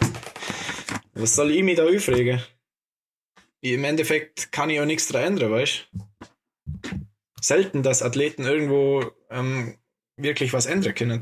In der Masse dann vielleicht. Aber da muss, da, da ist halt dann, da muss es schon richtige Probleme geben, dass, dass der Athletenrat sich mal zu Wort, oder halt dass der mal wirklich was angreift. Aber bist du, und das können wir vielleicht noch mit einem Thema verbinden, nämlich das Thema, das Thema Sportförderung und so, wo wir doch noch kurz drüber sprechen wollten. Bist du alles in allem jetzt, also müssen wir nicht auf die große politische Ebene über, über Aus, äh, äh Austragungsländer und so gehen, aber so für dich als kleiner Connell, du sagst, als Athlet, ähm, gerade in so einer kleineren Sportart, bist du happy mit den Rahmenbedingungen, die du hast, so, um deine Sportart auszuüben auf dem Level? Auf alle Fälle. Das Einzige, was man vielleicht, ich weiß nicht, wie es der Vinci hat, aber der Vinci hat ja andere Anforderungen fürs Training. Ähm, sind ähm, die Trainingsmöglichkeiten da, wenn ich, also grundsätzlich reicht es mir, man kann damit arbeiten und so, aber man, man guckt ja immer, was die, was die anderen so haben. Wenn ich dann halt mal über den Tellerrand rausschaue, wie, wie andere Trainiere kennen, ähm, von Bedingungen her, dann, dann wäre ich halt schon ein bisschen äh, neidisch auf das Ganze. Ähm, ja, aber grundsätzlich bin ich schon zufrieden. Ich bin bei der Bundeswehr angestellt als Sportsoldat. Ähm, Grüße gehen raus. ähm, na und Bundeswehr ist, was das betrifft, echt. Ähm, die Sportfördergruppe in Sondhofen ist ein, ein super Partner. Das ist immer gutes Miteinander. Klar kann man sich jetzt wieder Gedanken machen, was kommt danach, aber das ist halt wieder eine andere Geschichte. So im Hier und Jetzt, im Hier und Jetzt kann ich Götter von leben. Ähm, wenn man halt noch ein bisschen mehr verreist, dann kann man noch besser davon leben. Das ist ganz einfach. Aber das, das klingt doch nach einer, einer, einer gesunden Basis. Aber das ist ein ja. Thema, Coco, da wollten wir noch äh, anschneiden, nämlich das Thema Bundeswehr, findest du bist beim Zoll. Und die Frage jetzt, nehmen wir mal an, ihr seid, ihr kommt gerade aus der Schule raus, man muss sich Gedanken machen, wie geht es jetzt weiter. Wie entscheidet man selber oder entscheidet sich, wo man denn dann hingeht oder hinkommt, ob jetzt Polizei, Bundeswehr oder Zoll? Ähm, Polizei ist halt relativ schnell ausgeschieden aus. Ähm, ja, Polizei nicht, macht man nur, wenn man halt Polizei hast. werden will. Genau. Das ist genau. super, wenn du Polizist Polizei werden willst, dann ja. gehst du zur Polizei. Und durch das, dass der Connor das vielleicht äh, auch nicht will und ich auch nicht, deswegen haben wir beide das vermutlich als erstes ausgeschlossen. Und dann war halt bei mir nur die Möglichkeit, dass ich entweder Zoll oder Bundeswehr machen kann.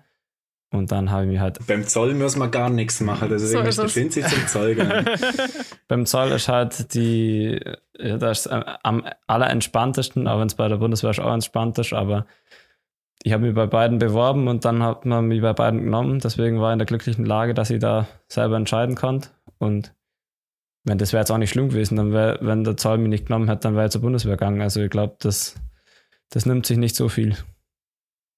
Okay, aber es ist aber man, also es ist nicht so, dass du es ist nicht so, dass du okay, du hast vielleicht einen bestimmten äh, Kaderstatus und dann kannst du dir aussuchen, wo von diesen drei Möglichkeiten du jetzt hingehst und musst dich da schon bewerben.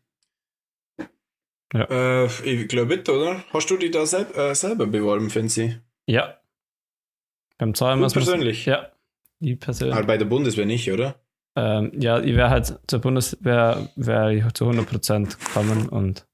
Weil die Plätze wäre ja, ähm, die Plätze stellt ja die jeweilige Behörde zur Verfügung am Verband und die Plätze wäre ja vom Verband vergebe, wenn ich das richtig Ja, genau. Und ich hätte auch eine Bundeswehrstelle bekommen, wenn wie der Zoll ja, nicht Aber der Zoll hat halt am wenigsten Stellen, gell? Ja, genau. Der gibt, glaube ich, am wenigsten Stellen frei. Wir haben zum Beispiel jetzt gar keine, ähm, gar keine realistische Chance auf einen Zollplatz, weil unsere Plätze ähm, mit Alpinen geteilt werden beim Zoll.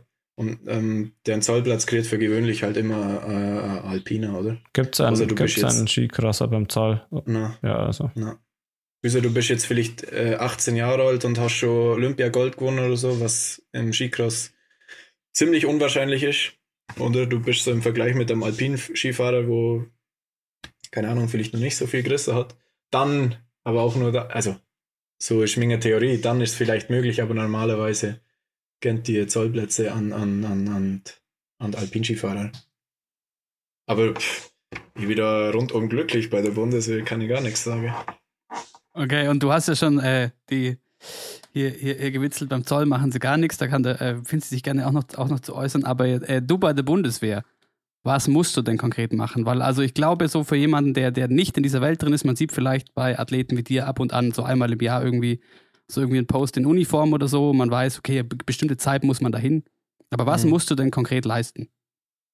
man fragt mich auch immer, wo bist denn du stationiert und so. Und dann sage ich immer, ja, in Sonthof in der Gründenkaserne, wo halt die Sportfördergruppe ist.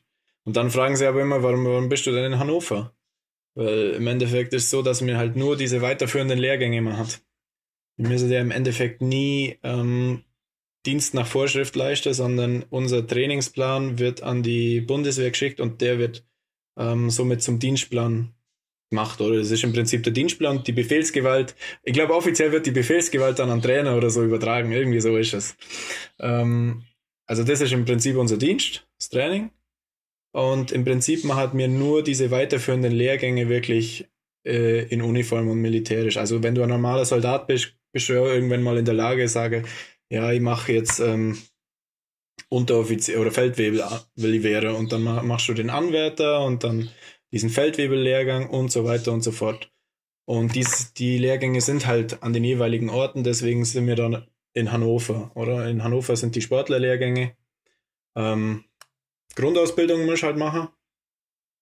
Aber die ist auch schon extrem verkürzt, was ich persönlich nicht so cool finde. Klar hat man dann mehr Zeit für alles andere. Aber du das, dass man ja noch weiterführende Lehrgänge machen muss, wo, wo vielleicht voraussetzen, gewisse ähm, Eigenschaften voraussetzen, die man normalerweise in der Grundausbildung lernt, aber du das, dass die Grundausbildung so stark verkürzt wurde, fällt es halt dann weg. Und dann äh, steht man halt dann da oft einmal, oder? Und aber das ist, das ist eine andere Geschichte. Im Endeffekt hast du drei militärische Lehrgänge, bis du Feldwebel bist und machst zwischen dann noch diesen Übungsleiterlehrgang und Trainerlehrgang. Ähm, das sind im Prinzip mehr sportliche Lehrgänge. Die sind dann in Sonthofen oder in Warndorf. Und echt ganz cool. Ähm, seit wann bist du jetzt schon bei der Bundeswehr? Äh, 2018. Herbst 2018. Wie oft musst du dann noch nach Hannover? Weil ich glaube, die Anzahl ist ja eigentlich auch begrenzt, oder? Ähm, ich muss nur noch einen Feldwebel machen, also von den militärischen Lehrgängen, also einmal nur nach Hannover. Aber ich muss nur beide sportlich, äh, Sportler oder halt, wie sagt man, Trainerlehrgänge und Übungsleiter muss ich nur machen, weil letztes Jahr hätte ich eigentlich einen Übungsleiter gemacht, aber das war der einzige Lehrgang, der nicht angeboten werden äh, konnte, weil dort Kontaktsportarten vorkommen und das ging halt nicht letztes Jahr im Frühling. Durch obvious reasons. Ey, das, man, man, verdrängt auch schnell, ich dachte mir gerade so letztes Jahr, aber im Kopf ist ja oft nur letztes Jahr 2019, dachte mir so, hä, war er verletzt? Aber nee, klar. das war keine so gute Idee, da Kontaktsportarten zu machen. Aber ähm, das heißt aber, weil wir hatten schon, also Polizei bereitet auch auf Polizeidienst nach der sportlichen Karriere vor. Das ist bei der Bundeswehr dann eher optional quasi. Ähm, Bundeswehr ist schon bemüht, dass wir in irgendeiner Form im Verein erhalten bleiben. Ähm, ich spiele auch durchaus mit dem Gedanken, weil eigentlich, das wird oft, das wird oft ein bisschen, ich finde, hat einfach schlechtes Ansehen mittlerweile, oder? Äh, Bundeswehr. Aber im Endeffekt ist das ein richtig geiler Arbeitgeber, wenn man sich mal mit dem ein bisschen ähm, auseinandersetzt, mit dem ganzen Ding. Ähm, die Frage ist halt dann, in was für einer Form man da weitermacht. Aber das ist natürlich auch bloß ein Angebot. Ähm, man, man, fragt mich auch immer, wie, wie lange ich mich verpflichtet habe. Ich verpflichte mich ja nicht. Ich kriege da praktisch immer an mein meine Soldat auf Zeitstatus wird halt jedes Jahr, je nachdem, ob ich einen Kaderstatus kriege oder nicht, wird er halt um ein Jahr verlängert. Und sobald ich keinen Kaderstatus mehr kriege, läuft äh, meine Bundeswehr äh, auch im, im nächsten Herbst aus, also im folgenden Herbst. Also ist das eigentlich äh, gar nicht so kehrig unbedingt, wenn man es so sieht, weil es ist halt alles unsicher, oder? Manchmal, manchmal wird man ja überrascht, wenn man keinen Kaderstatus mehr kriegt und dann dann muss man gucken, fuck, äh, was mache ich jetzt, oder? Und dann, dann ist halt normal immer gut, dass man schon irgendwas in der Hinterhand hat, wo man schnell umsteigen kann. Hast du was in der Hinterhand? Nö. ja, aber das stelle ich mir wahnsinnig schwierig vor. Man, ähm, also mir fallen mehrere Be Beispiele ein, ähm, vor allem auch bei den Alpinen. Es gibt ja immer wieder dann welche, die aus dem Kader rausfallen und es dann aber doch noch irgendwie selbstständig versuchen. Aber das stelle ich mir äh, unfassbar äh, schwierig vor. Ja, das ist es auf jeden Fall. Aber mittlerweile hat es auch schon Fälle gegeben, die, haben, die, die dürfen nicht mehr mit dem Team trainieren, aber kriegen durch das, äh, dass sie bei der Bundeswehr bleiben können, dass sie halt äh, finanziell ein bisschen besser dastandet, kriegen die halt ihren ähm, Kaderstatus, glaube ich, schon noch irgendwie. Aber, aber sie sind raus aus dem Team irgendwie so. Okay. Das ist halt schon mal ein Schritt in die richtige Richtung, finde ich, dass man es nicht komplett absägt, weil selbstfinanziert auf dem Niveau ähm, sowas zu machen, so eine Saison, das sind schon, das sind schon äh, ganz andere Beträge, da, wo man da aufbringen muss, dass man da ähm, normal mitziehen kann, dass man überhaupt die Chance hat, da wieder rein zum Rutschen. Aber gibt's. Finzi, wie ist denn das bei dir mit dem Zoll nach, nach der Karriere so? Ja, sie kann auf jeden Fall beim Zoll auch weiterhin bleiben und da anfangen. Ähm, aber da muss ich dann die Ausbildung halt komplett neu anfangen. China hat das doch gemacht, oder? Mhm. China Stechert hat das Stechert. zum Beispiel gemacht. Ja. Also es machen schon immer wieder einige und das ist sicher auch ganz gut, aber bis jetzt habe ich noch nicht äh, die Absicht. Ja, und du äh, studierst ja nebenbei auch noch. Ähm, ja. Was du offensichtlich nicht tust, Connell, nachdem du vorhin äh, für diesen Podcast hier Zoom runterladen musstest, erstmal gehe ich mal stark davon aus, dass du dich nicht mit äh, Online-Semestern und so Zeug beschäftigen musstest. Ja, alles Präsenz. ähm, aber also ein Punkt, den ich noch sehr spannend finde hinten raus, weil wir es schon öfter angeschnitten haben bei den Alpinen ähm, und wir es ja am Anfang davon hatten, natürlich baut es auf dem Ausbildungssystem der Alpinen auf, was ihr macht. Ähm, merkt ihr dann dieses Nachwuchsproblem auch so krass? Ähm, solange bei der, ich sage mal so, solange bei der Alpine immer wieder rausfliegen, haben wir Nachwuchs, keine, nicht unbedingt Nachwuchsprobleme. Ähm, aber ich sehe das ja auch. Durch das, dass bei der Alpine nichts mehr nachkommt, behalten sie auch immer mehr, äh, halt, auch wenn sie nicht unbedingt die Leistung bringen, behalten sie die, weil halt, es kommt ja nichts nach. Und dann kriegen wir auch wenig, weniger recycelbare Produkte. er war jetzt böse ausgedruckt, aber das, im Endeffekt ist das ja so ähnlich. Da muss man schon ein glückliches Händchen beweisen, dass man da seine, seine, wie sagt man, dass man da seinen Anteil kriegt im Nachwuchs. Weil ich glaube, ich habe mich jetzt noch nicht so stark damit beschäftigt, aber ich glaube, Alpine hat richtig Probleme. Was ich so gehört habe. Aber no offense. Also ja, da haben wir auch schon öfter drüber gesprochen. Aber eine Frage, die ich jetzt noch habe, ähm, Johanna Holzmann und Maike Pfister wechseln ja zum, also sind ja jetzt zum Beispiel zum Skikurs gewechselt. Was, echt? Nicht, oder?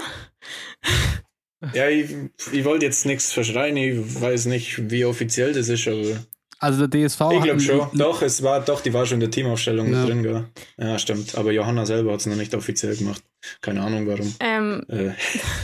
Ja, auf was, auf was müssen die sich einstellen? Also wie lange meinst du, wird es dauern, bis die konkurrenzfähig sind? Ähm, man muss ja auch nochmal differenzieren zwischen Männer-Skicross und Damen-Skicross. Äh, Konkurren konkurrenzfähig kannst du theoretisch auch sofort sein. In der ersten Saison. Ähm, aber oft ist es halt so, gerade bei den Mädels, weil das Niveau halt einfach nicht so hoch ist, weil die Dichte nicht da ist, dass halt oft schon äh, Mädels mit wo Talent beweisen und so, dass die oft schon reingeschmissen werden, weil so, sie können ja mitfahren, so ungefähr. Aber die Anforderungen sind, die fahren ja dieselben Kurse wie mir, da fängt es halt schon an dass die halt oft körperlich noch gar nicht so auf der Höhe sind oder dass, dass, ähm, dass, ähm, dass sie diese, äh, wie sagt man, diese, ja, diese Anforderungen praktisch äh, halten können. Dass dann kommen, dann kommen halt wieder Verletzungen und sowas, kommen dann wieder dazu und will jetzt nicht sagen, dass bei der Johanna und bei der Maike das nicht so ist. Sie, sie macht jetzt ja schon jahrelang Sport. Ähm, allerdings haben beide auch schon äh, Verletzungen hinter sich und die gilt es natürlich erstmal in den Griff zum kriegen, je nachdem, wie stark die jetzt noch, äh, wie aktuell die jetzt noch sind. Das weiß ich jetzt nicht auswendig. Ähm, aber bei denen ist jetzt vorrangig, dass die halt die Basics einmal machen. Ähm, dass die viel, viel Skicross fahren. Das ist extrem wichtig am Anfang. Wo ich aber auch glaube, dass sie da richtig gut, ähm, richtig gute Bedingungen haben. Ähm, und natürlich so dass man das Ganze halt mit Bedacht angeht, oder? Diese äh, Anfangsphase im Skicross, dass man das halt wirklich nichts überstürzt. Das finde ich extrem wichtig, dass man halt da ähm, sich auf seine Stärken besinnt und ähm, lieber einmal irgendwo ein Risiko weniger eingeht, aber dann halt doch lieber ein Europacup statt am Weltcup fährt, weil, weil es braucht einfach, es braucht einfach Umläufe und, und, und Zeit, bis man da wirklich auf, auf äh, sage mal, ähm, konkurrenzfähigen Spitzenniveau ist. In Anführungsstrichen. Und, aber durchaus, ich, was ich gesehen habe, stellt sie sich gut an und bin, ich bin gespannt, wie es läuft. Aber wie gesagt, ich bin, ich bin bloß der kleine Cornel. Ich, ich, kann, ich, ich weiß nicht, was die machen oder wie, was der Plan ist für die Saison, für die zwei. Ähm, ich nehme an, Europacup irgendwo werdet ihr fahren. Eine Frage habe ich noch an den kleinen Cornel.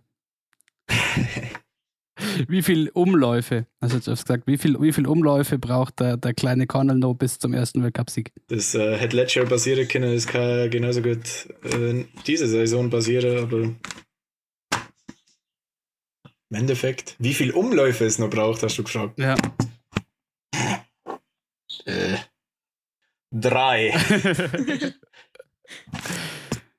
Na, aber ähm, hoffentlich bald mal und dann, also das, das, das Schöne ist ja, hier kann man ja so, so, so, so direkt sagen, wir hoffen natürlich, dass du bald mal gewinnst, weil das ja auch oft bedingt, dass man es überhaupt anschauen kann.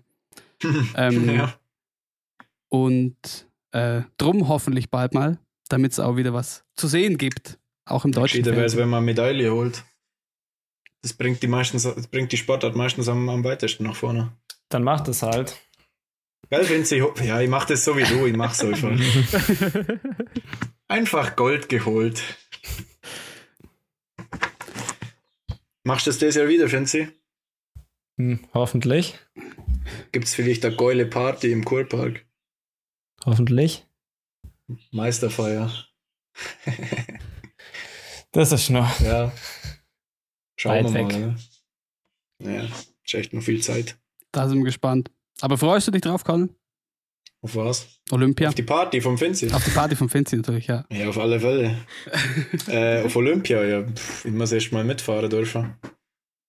Das, äh, die, ähm, die Quali muss man erst noch fahren. Ich weiß nicht, ist das bei euch auch so, Finzi? Zweimal Top 16, einmal Top 8 oder so? Ja, ähnlich? das ist sportartenübergreifend. Das ist äh, das DOSB-Kriterium, mhm. ja. ja. Und wenn das halt vier Fahrer bei ist, dann geht es halt darum, äh, mehr wie vier Fahrer, das Kriterium vom DOSB, dann geht es halt darum, ja, wer hat insgesamt die besten Ergebnisse von denen fünf, welche vier, äh, und die kommen halt dann mit. Und bis Olympia ist im Februar, oder? Ja. Und ich glaube, wir haben, wenn die Cross-Alps-Tour normal stattfindet im Dezember und dann Idre, Fjell noch zwei, drei Rennen sind, dann haben wir äh, sechs, sechs, acht, neun Rennen schon. Also sollte sollte reichen, wenn man wenn man es kann. ja, dann drücken wir dir auf jeden Fall mal die Daumen. Aber sehr cool, ja, dass du sehr cool, dass du da warst und dir heute mal die Zeit genommen hast. Ja, also bei dem bei dem Scheck, wo ich vorher kriege, so viel Geld kann ich gar nicht nein sagen. Aber der ist noch gar nicht da, Baci, hängt der noch irgendwo? Das muss ich nochmal schauen. Ähm, naja, das ist vielleicht bei der Post. Also, ähm, nachdem, nachdem, wir, nachdem wir, also zur WM haben wir, haben wir unser eigenes quasi Büro hier eingerichtet und ich muss nochmal mhm. bei, der, bei der Sekretärin nachfragen, ob das alles so alles lief in der Buchhaltung. Okay. Er hat es Allgäu wahrscheinlich noch nicht erreicht. ja, das ist das Internet. Das ist das Internet in ja, Bad Hindelang. Eigentlich ist die. Die Online-Überweisungen, die dauern. Ja, nee, Hammer. Vielen Dank für deinen Besuch und ähm, hoffentlich irgendwann mal wieder. Ähm, ja, vielleicht können wir uns. Getränk mal. Mhm.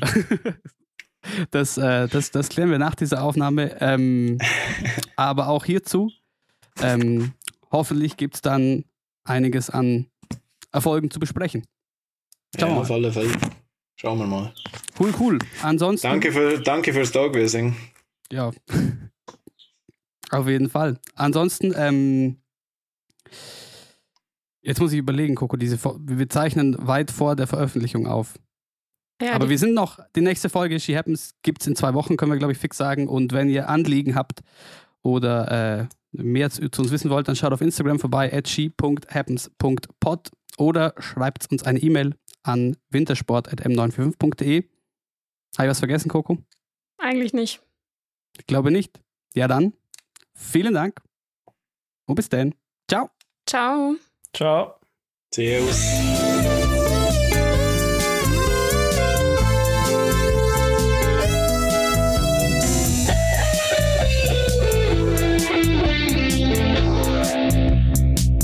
She happens.